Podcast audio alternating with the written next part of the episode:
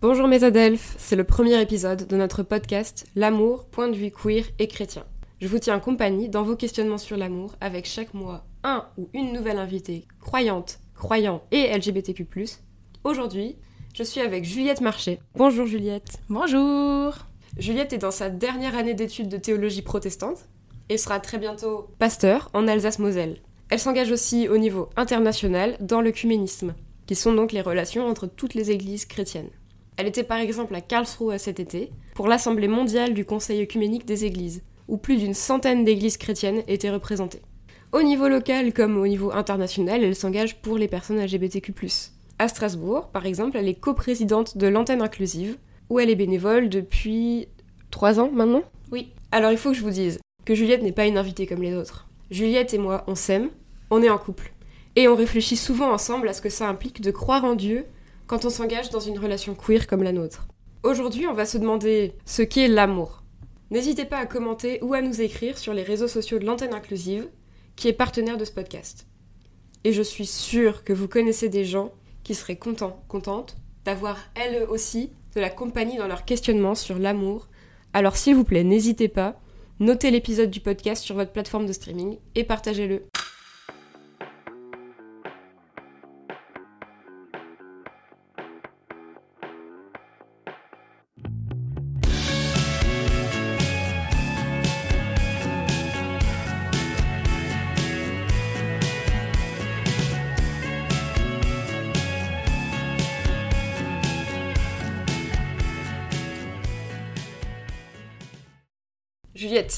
Tu as sûrement déjà entendu un tas de définitions de l'amour.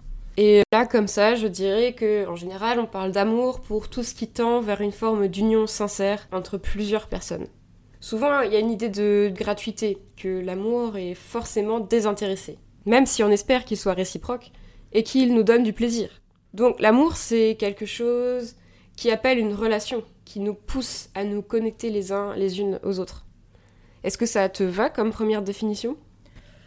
Oui, bah c'est super difficile de définir l'amour finalement. Je pense que plein de gens auront plein de définitions différentes, ça dépend dans quel domaine tu vas le définir. Est-ce que ça va être en philosophie? Est-ce que ça va être même en sciences euh, En tout cas en théologie et euh, dans la religion chrétienne, il y a deux manières de le faire. Il y a ces histoires de héros, agapé, euh, ces trucs-là qu'on te fait en accompagnement de couple quand tu commences à préparer ton mariage en général. Moi, je comprends pas trop ces différences-là et je sais qu'en ce moment, elles sont plutôt critiquées. Et ce que je vois aussi, c'est que, en tout cas, la Bible, qui est pour nous les protestants, en tout cas, euh, un petit peu le texte référence quand on se pose des questions religieuses, parle en fait très peu de l'amour entre les humains. C'est-à-dire qu'il y a beaucoup d'amour entre Dieu et les humains, mais les humains entre eux, à part euh, tu aimeras ton prochain comme toi-même, l'amour comme de couple, l'amour de euh, un homme, une femme, deux hommes, deux hommes, deux femmes, deux femmes, en fait, il n'y a pas beaucoup d'histoires qui nous racontent des histoires d'amour comme on les connaîtrait euh, aujourd'hui dans nos films d'amour et, nos livres d'amour. Il y a deux histoires auxquelles je pense et c'est assez marrant parce que c'est des histoires de couple queer. C'est David et Jonathan. Où là, David et Jonathan, il y a une vraie référence à l'amour. On comprend vraiment qu'ils s'aiment, même si après les gens diront que c'est peut-être pas de l'amour euh, de couple, nanana. Ou Ruth et Naomi, pareil. Ou euh, pour moi, euh, le, monologue de, de, Ruth à Naomi, c'est vraiment aussi une, preuve d'amour énorme. Quoi. Et est-ce que pour toi, on peut enrichir cette définition générale de l'amour en utilisant des expériences queer et chrétiennes? Bah, je, je pense qu'on a effectivement beaucoup de choses à apprendre des, des, couples homosexuels et qu'on est enfermé dans une société qui nous, qui nous montre uniquement des modèles, enfin uniquement ou en très très grande majorité, je voudrais dire pour nuancer quand même, des, des modèles hétérosexuels et que euh, et c'est ce qu'on va parler aujourd'hui de à quel point euh, on doit écrire notre propre histoire en, en, tant que couple homosexuel et en plus en tant que couple chrétien. Mm. Assez souvent d'ailleurs, quand on réfléchit ensemble sur cette euh, question de qu'est-ce qui peut enrichir l'amour dans la queerité, on commence toujours par parler du fait qu'il y a cette idée de se choisir soi-même et cette idée de, s'accepter soi-même pour être capable d'accepter les autres. Ça te parle ça? Ah ouais, ça c'est notre grand pape à tous euh, et toutes de la communauté LGBT. euh, qui dit quelque chose comme ça, qui dit euh, If you cannot love yourself, how the, in the hell can you love somebody else? Donc, et si tu ne peux pas t'aimer toi-même, comment tu peux aimer les autres? Euh, Et c'est sûr que je pense qu'il faut vraiment commencer par là. Et d'ailleurs, Jésus, quand il donne les deux commandements, il dit il faudra que tu aimes le Seigneur ton Dieu mm. comme toi-même, enfin de toute ton âme, de toute ta force, de tout ton amour. Nanana. Et euh, dans un deuxième temps, il dit le deuxième commandement, c'est tu aimeras ton prochain comme toi-même. Mhm. Et euh, c'est là où en fait, si tu veux aimer l'autre, il faut déjà que tu t'aimes toi-même. Sinon, quel référentiel tu vas avoir? Si tu trouves que mhm. toi-même tu n'as pas de valeur, comment aimer les autres? Ouais, ça c'est super intéressant parce que du coup, effectivement, quand on aime les autres en tant que personne queer, c'est que quelque part on a déjà accepté inconditionnellement qui on était. Et ça, ça permet aussi de, de se mettre dans une dynamique euh, de grâce, de vivre de la grâce de Dieu. Parce que une des définitions possibles du péché, c'est l'incapacité à, se recevoir gratuitement pour ce qu'on est de la part de Dieu et de, recevoir gratuitement les autres, donc comme ça, sans raison, juste parce qu'ils sont comme ça, c'est tout, de la part de Dieu. Et donc voilà, en fait, se mettre dans une dynamique de, de s'accepter pleinement, inconditionnellement, et même de s'aimer soi-même, c'est une étape nécessaire dans un parcours queer, et c'est aussi euh, manifestement une étape super importante dans une vie chrétienne. Après, je compléterai quand même que moi, en tout cas, ma vision personnelle du péché, je suis d'accord avec toi. Effectivement, on peut définir le péché comme le fait de se, couper des autres et de, et de se retourner sur soi-même, se recourber sur soi-même, comme mhm. disait Luther.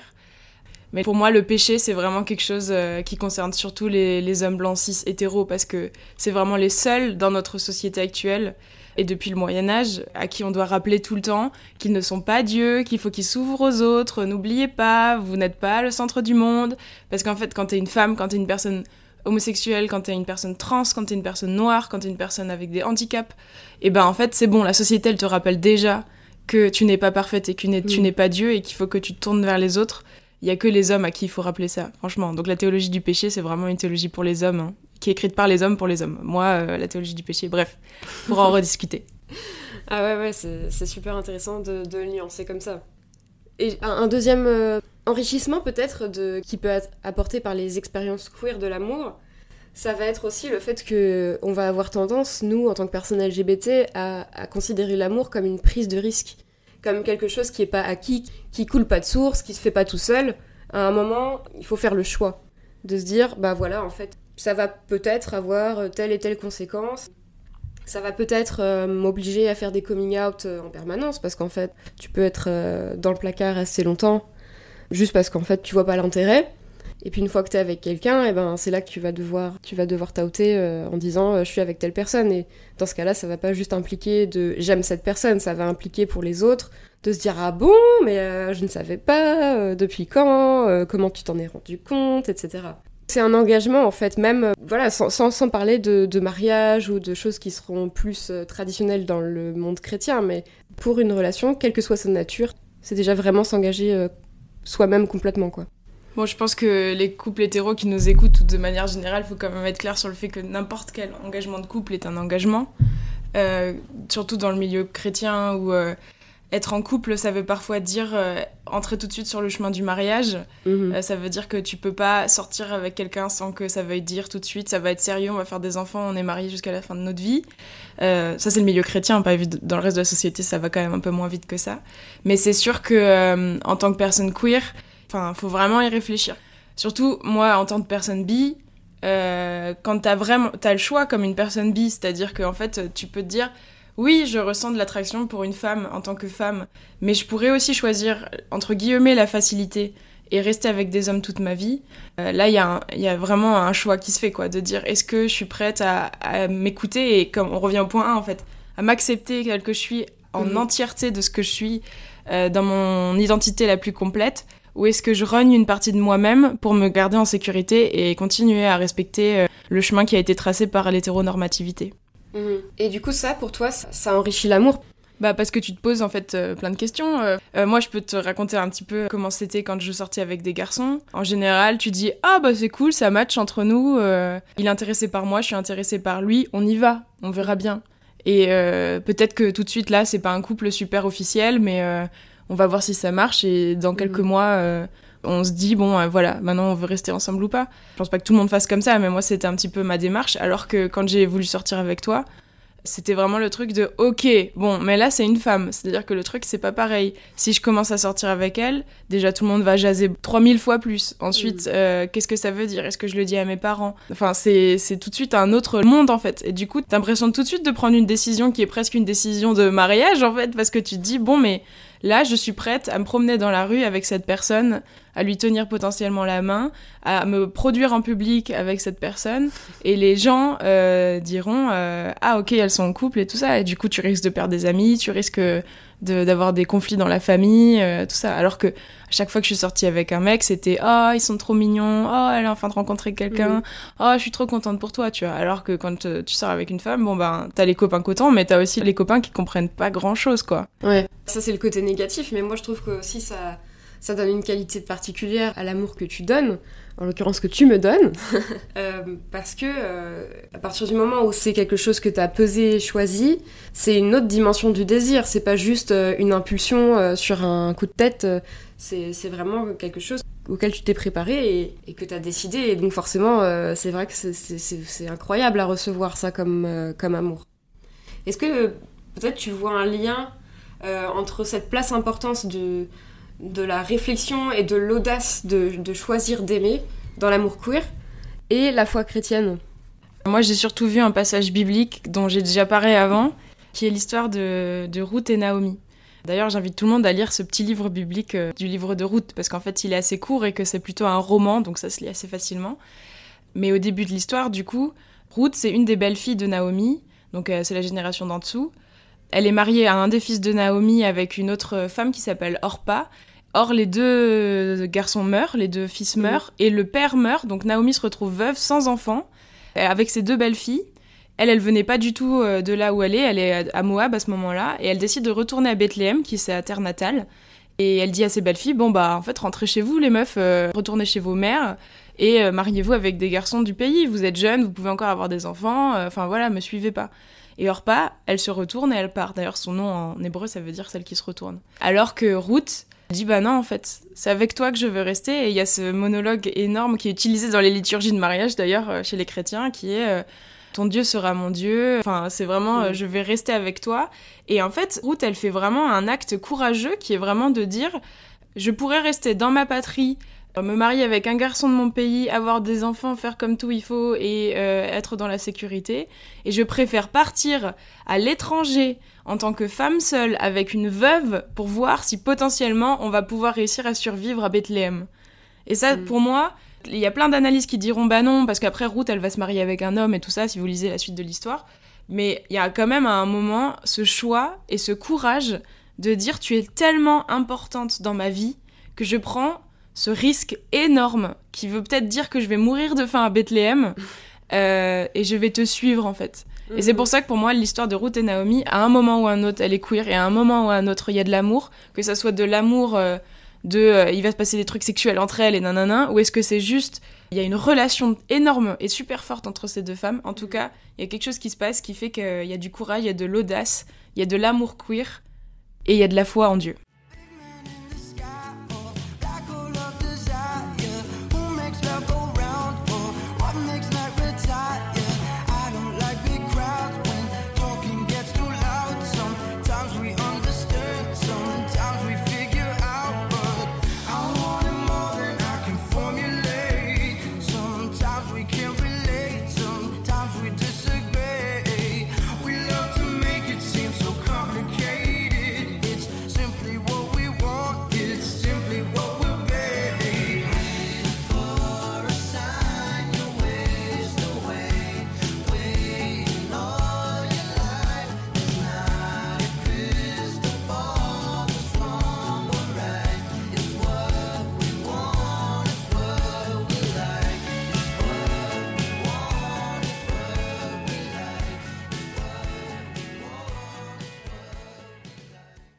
Cette question du choix, elle se pose parce qu'en fait, il y a cette euh, troisième dimension qui apporte l'amour queer, qui est la liberté. En fait, tout ça, ce n'est pas juste une question de sentiment où en fait, euh, on serait euh, guidé par nos hormones et puis par la convention sociale. Il y a un moment une vraie liberté comprend dans les normes de genre, comprend dans les scénarios de, relations amoureuses. Et donc, en fait, euh, on laisse pas vraiment l'implicite faire, en fait. Les règles, c'est nous qui les produisons. Et ça aussi, ça, ça augmente peut-être l'amour, en tout cas, ça lui donne une qualité à nouveau plus riche, plus dense. Oui, bah en fait, la différence, je trouve, entre, avec un couple hétéro, puisque j'ai vécu les deux, c'est que euh, le, quand on, se met en couple hétéro, en tout cas quand on est jeune, j'imagine qu'après il y a peut-être des gens qui au fur et à mesure du temps ont de la bouteille, ont réfléchi à leur couple et tout ça. Heureusement qu'on en a pas mal d'écrits féministes par exemple sur la question, sur le couple hétérosexuel. Euh, c'est que du coup on n'a aucune représentation dans le couple queer alors que dans le couple hétéro on en a plein. Et du coup on se lance, en fait on n'en parle jamais de comment on est en couple. C'est-à-dire qu'en en fait, on a eu tellement de films, tellement de livres, tellement de modèles, nos parents même, qui sont souvent des couples hétéros eux-mêmes. Euh, et du coup, quand on est en couple avec un homme en tant que femme, on se dit, bon, bah lui, il fait ça, moi, je fais ça. C'est normal. Et on n'en parle pas. Euh, que ça soit euh, les tâches ménagères, que ça soit la sexualité, que ça soit moi je fais la fille mignonne et lui il fait le garçon solide. Enfin, il y a tout en fait. L'hétéronormativité c'est un, un, truc global. Dans le couple queer, d'un coup on se retrouve, entre, par exemple avec nous, entre deux femmes et on se dit bon, Maintenant, qui fait quoi? Et c'est pas du tout une question de qui fait le garçon, qui fait la fille, parce qu'en fait, je pense que tous les couples queer se rendent bien compte que ça n'a aucun sens qui fait la fille, qui fait le garçon. Mais euh, est-ce que moi aussi j'ai le droit d'être courageuse? Est-ce que moi aussi j'ai le droit de te prendre dans les bras quand t'es triste, alors que je suis une femme? Est-ce que euh, moi aussi je fais la cuisine ou est-ce que je fais pas la cuisine? C'est plein de trucs qu'il faut discuter en fait. Et du coup, il faut communiquer. Il faut se dire est-ce que tu te sens à l'aise avec ça? Ou euh, est-ce que ça, tu ne veux pas du tout le faire? Et bon, et le plus grand, c'est évidemment dans la sexualité, parce que dans la sexualité, il y a tellement pas de modèle de comment faire, puisque la seule chose qu'on a, c'est le porno, et le porno lesbien, c'est vraiment fait pour les mecs euh, hétéros. Bien sûr, les mecs gays, ils ont pas que ça à foutre de regarder des vulves, donc clairement, ils vont faire leur vie. Euh, et du coup, en fait, c'est la page blanche, quoi. Faut se lancer dans un nouveau truc, et ça fait peur, et ça fait peur surtout quand c'est tes premières relations. Par contre, c'est une richesse énorme de, ne pas avoir de cadre et du coup de créer soi-même son cadre. Mhm. Et bon, je pense que des fois on peut se planter, mais c'est aussi super riche, c'est la liberté quoi. D'ailleurs, ça me fait penser à cette scène de portrait de la jeune fille en feu que j'espère vous avez tous vu. Hein. C'est aussi important que le livre de route. Où justement, euh, Héloïse, un des deux personnages, euh, demande à l'autre en l'embrassant dans ses bras Tous les amoureux ont-ils l'impression d'inventer quelque chose? Ça, c'est vraiment, euh, je pense, quelque, quelque chose d'assez essentiel quand on est euh, amant, amante dans une relation queer. Est-ce que Juliette, tu pourrais nous parler un peu de ce qu'on pourrait dire depuis le point de vue de la théologie chrétienne sur cette liberté qui semble nécessaire à l'amour et à l'amour queer et à l'amour en général? Bon, c'est pareil, le terme de liberté, c'est comme le terme d'amour. Hein. Euh, comment tu mm. définis la liberté dans, Sur quel point de vue Philosophiquement, théologiquement? Moi, ce à quoi j'ai pensé, c'est que Dieu nous donne la liberté, en fait. C'est-à-dire que quand Dieu crée l'humain, quand Dieu crée euh, le monde vivant de manière générale, il aurait pu vraiment faire le choix qu'on soit des Sims, hein, qu'il clique et qu'il nous dit va aux toilettes, on va aux toilettes, truc. Je pense qu'il se serait ennuyé très vite et c'est beaucoup plus rigolo de nous regarder euh, vivre notre vie et faire des TV novellas à, qui mieux mieux et avoir nos dramas. Et Dieu, il doit avoir mangé du popcorn en nous regardant clairement. Mais du coup, il nous a donné la liberté, et il nous a donné la liberté dès le tout début de la Genèse. C'est-à-dire que, en fait, dès le premier chapitre de la Genèse, on a le ton. Quand euh, Dieu, au sixième jour, crée les êtres humains, en fait, il leur donne euh, le pouvoir de, gérer le monde avec lui.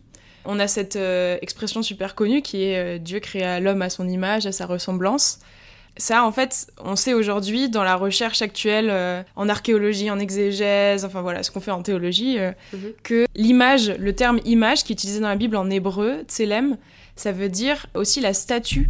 Et qu'en fait, les rédacteurs de, ce passage de la Bible voyaient les humains, enfin comprenaient les humains qui avaient été créés par Dieu comme des statues divines, comme des représentants et des représentantes de Dieu sur terre. Et qu'est-ce que ça veut dire? C'est qu'en fait, nous tous, humains, humaines, qu'importe qui nous sommes, et d'ailleurs, même si nous sommes noirs, LGBT, avec des handicaps, des femmes, etc., etc., euh, nous sommes représentants de Dieu sur Terre, nous avons le pouvoir de co-créer avec Dieu. Nous avons le pouvoir d'agir sur la création comme Dieu a eu le pouvoir d'agir sur la création. Et ça veut dire que on peut faire des choses en fait. On a le droit d'imaginer des, autres manières d'être humain, des autres manières d'être en couple, des autres manières de s'aimer. Il n'y a pas une seule manière, parce que si Dieu avait voulu qu'on soit tous hétérosexuels et cis, il nous aurait tous créés hétérosexuels et cis. Euh, je suis désolée, enfin Dieu, euh, voilà, on peut avoir la théologie qu'on veut, mais À mon avis, il voulait du drama. il voulait voir des mecs gays avec des éventails danser sur du Beyoncé, vieux. C'était ça son plan depuis le début. Ah mais je trouve ça super intéressant cette analyse de la Genèse parce que ça peut répondre euh, à certaines remarques homophobes et transphobes. Alors j'avais dit qu'on parlerait pas des théologies oppressives dans ce podcast et je compte m'y tenir. Mais quand même, cette idée de, de pouvoir co-créer et d'être libre, de poursuivre l'œuvre d'amour de Dieu dans le monde, c'est vraiment essentiel, mais vraiment essentiel quand on est une personne LGBT croyante puisque on peut euh, régulièrement nous faire comprendre que non, il ne faudrait surtout pas changer la création, euh, la nature, ce que Dieu nous a fait par essence, etc. Et que par exemple, le péché de ne pas s'accepter tel qu'on est, ne pas se recevoir gratuitement de la part de Dieu, en fait, euh, c'est de ne pas se recevoir hétéro, cis, et voilà. En fait, là, on voit bien que Dieu nous fait confiance. Et que donc, si l'idée c'est d'apprendre à aimer inconditionnellement, on va peut-être essayer d'aimer inconditionnellement quelque chose qui fait du bien, en fait, quelque chose qui, qui, qui, vient de, du, plus profond du cœur, plutôt que quelque chose qui nous est imposé par la norme. L'idée de, pouvoir poursuivre l'œuvre de création avec Dieu, c'est aussi quelque chose qui peut nous, nous, nous accompagner dans nos réflexions, euh, en particulier euh, pour les personnes trans qui, qui sont en transition ou qui voilà euh, se posent des questions sur est-ce que Dieu m'aime, est-ce que Dieu m'accepte? Oui en fait, clairement, oui oui. Tout à fait, je suis d'accord. D'ailleurs, ce, ce, message à la communauté trans non binaire me permet de faire une transition vers le, le dernier point qui est que l'amour, pour nous, c'est une communauté aussi. C'est-à-dire que l'amour queer, c'est pas seulement euh, s'aimer soi-même et puis aimer euh, son ou ses partenaires, c'est aussi aimer le collectif. C'est faire de la place, pousser les murs pour celles et ceux qui, qui viennent après nous, pour que eux et elles aussi aient la place de vivre, de s'épanouir vraiment et d'aimer. Donc en fait, on reçoit de l'amour de la part de nos prédécesseurs et prédécesseuses. Moi, par exemple, quand je lis euh, Audrey Lorde ou Leslie Feinberg, je, me sens vraiment très aimée. et, en même temps, on donne de l'amour à celles qui arrivent en luttant euh, notamment euh, pour les, personnes trans qui sont particulièrement attaquées complètement injustement en ce moment. La, question de la communauté LGBT, je sais pas si c'est parce que je suis bi et qu'il y a cette biphobie internalisée qui fait que de toute façon, j'ai mis beaucoup de temps et je suis encore maintenant sur un chemin à essayer de me mettre en tête que je fais partie de cette communauté. Parce que j'ai toujours très peur de ne pas être assez gay pour euh, et lesbienne surtout pour euh, faire partie de la communauté LGBT et du coup j'ai toujours un peu cette vision euh, en demi-teinte de, de, la communauté LGBT parce que il y a un vrai problème de transmission. Ça, c'est pas du tout un problème de quelqu'un en particulier. C'est plutôt euh, les homophobes. C'est plutôt une stratégie euh, de nous empêcher de nous organiser qui fait qu'on nous met un peu des bâtons dans les roues pour la transmission, que on n'a pas beaucoup de thunes pour écrire des livres et pour pouvoir se les filer. On a du mal à se donner des informations. Surtout qu'il y a beaucoup de choses qui se sont passées en anglais aux États-Unis et que du coup, il faut euh, que ça arrive chez nous en Europe aussi. Après, ce que moi je vois aujourd'hui, c'est que dans la communauté LGBT, on a quand même un problème générationnel, surtout sur l'accueil des personnes trans, des personnes non binaires, des personnes bi parfois. Mhm. C'est aussi pour ça que j'ai très peur des vieilles lesbiennes parfois. Parce que j'ai peur qu'elles me disent que j'ai rien à faire ici. Si vous êtes des vieilles lesbiennes et que vous nous écoutez, écrivez-moi des lettres pour me dire que j'ai le droit de faire partie de la communauté LGBT. et du coup, euh, bah, on a un problème où en fait les jeunes vont rester entre eux parce que ils accueillent la transidentité, ils accueillent la non-binarité, et que euh, les vieux gays, les vieilles lesbiennes, pas tous et pas toutes, évidemment, mais c'est quand même là qu'on observe le plus dans la communauté LGBT de gens qui mégenrent les personnes trans, mm. qui comprennent toujours pas qu'une femme trans, on la genre pas au masculin. Voilà, là il y a un problème de, génération et moi ça me rend un peu triste. Ou alors de considérer que cis c'est une insulte alors que non. c'est aussi un petit secret du, podcast, on vous le révèle euh, en direct euh, aujourd'hui. Non, non, c'est pas une insulte d'être cis.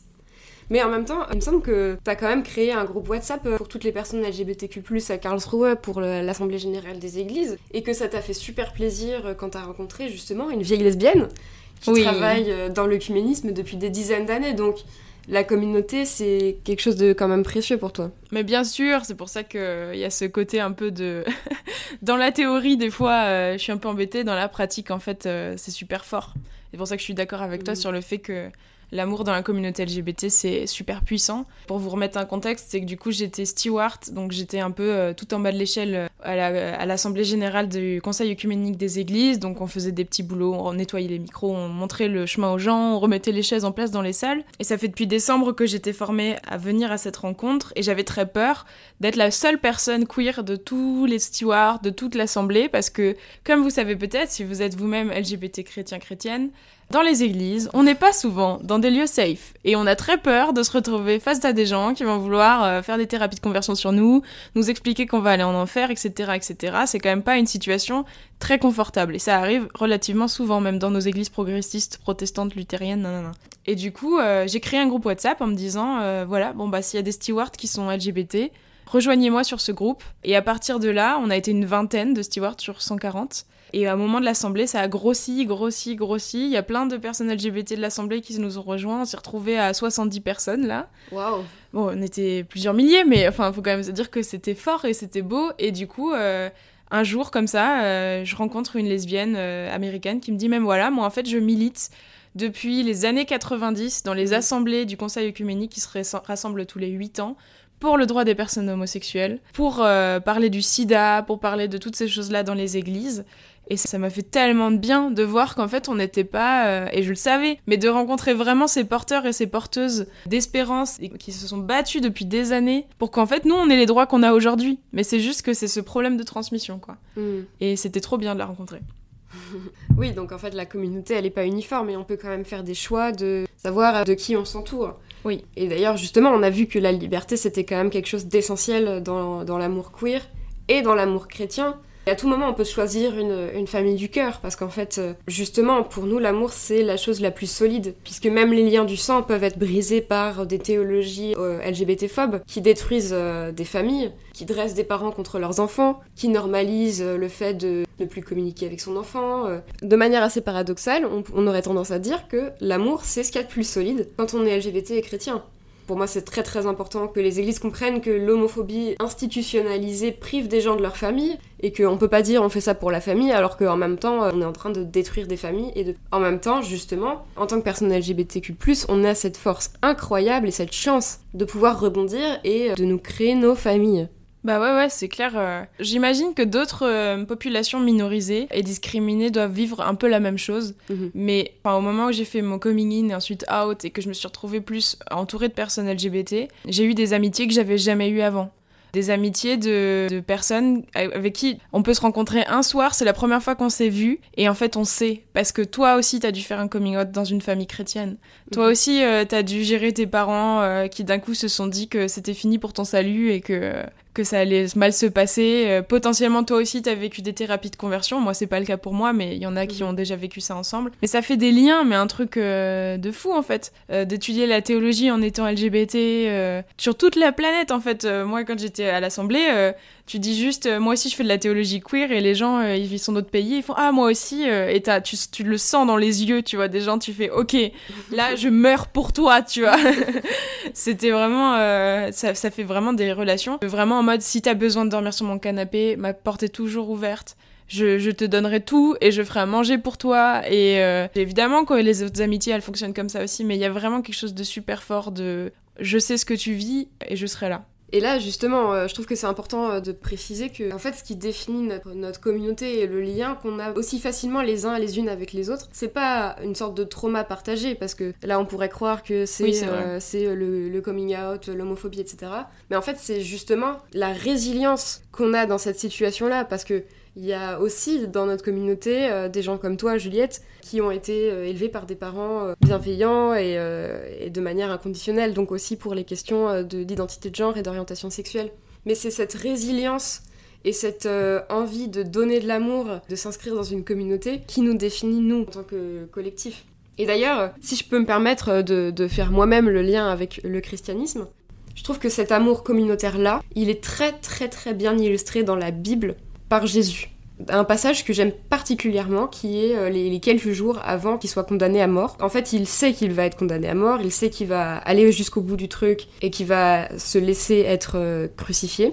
euh, d'un coup, c'est comme s'il devenait beaucoup plus tendre avec ses disciples et qu'il avait juste envie de, leur donner de l'amour, de leur dire c'est bon, vous serez pas seuls, je vous laisserai pas, je serai avec vous. Et une des manières dont il donne ce- cet amour-là, c'est en leur lavant les pieds. Ce qui est peut-être étonnant, mais c'est quelque chose de, pour le coup, très très communautaire, qui est très intime, parce qu'en fait, ça demande vraiment de, faire confiance à quelqu'un quand même, euh, de laisser déjà toucher son corps pour le laver. Et moi, je trouve que c'est un peu ce qu'on fait dans l'église inclusive, de se mettre là devant les gens et de dire, en fait, euh, je suis là pour toi. Et l'image du lavement de pieds, c'est aussi une bonne illustration de ce que tu disais, de, en fait, euh, je suis là, je suis là pour tes confidences, je suis là pour toi, et j'ai confiance en toi. Est-ce que tu as quelque chose à rajouter sur ce, sujet de l'amour queer euh, et chrétien? Pas sur euh, l'amour euh, queer et chrétien dans le sens où entre personnes queer, mais j'aimerais quand même conclure sur le fait qu'il y a un autre amour dans la Bible, c'est celui de Dieu pour les humains. J'aimerais rappeler que vraiment, Dieu, il, elle, je l'ai genré au masculin aujourd'hui, mais des fois je la genre au féminin, vous aime et nous aime et euh, qu'elle vous bénit et qu'elle qu'elle veut la meilleure vie pour vous et qu'elle vous voit comme une, des merveilles. Et en fait, on, on est là, on est là et on existe et on est beau et on est belle. Dieu nous a donné la liberté de co-créer l'humanité avec les autres humains. Et ça, c'est quand même trop cool. Et voilà, en fait, aimez-vous les uns les autres. Dieu vous aime. Et c'est trop beau l'amour, quoi. Merci beaucoup, beaucoup Juliette. Tu as été euh, la première invitée de ce podcast, je t'en remercie. Alors, avec plaisir. Et moi, je vous laisse avec les mots de Paul B. Preciado. La vie est merveilleuse. Nous vous attendons ici. Nous sommes nombreux. Nous sommes tous tombés sous la rafale. Nous sommes les amants aux poitrines ouvertes. Vous n'êtes pas seuls.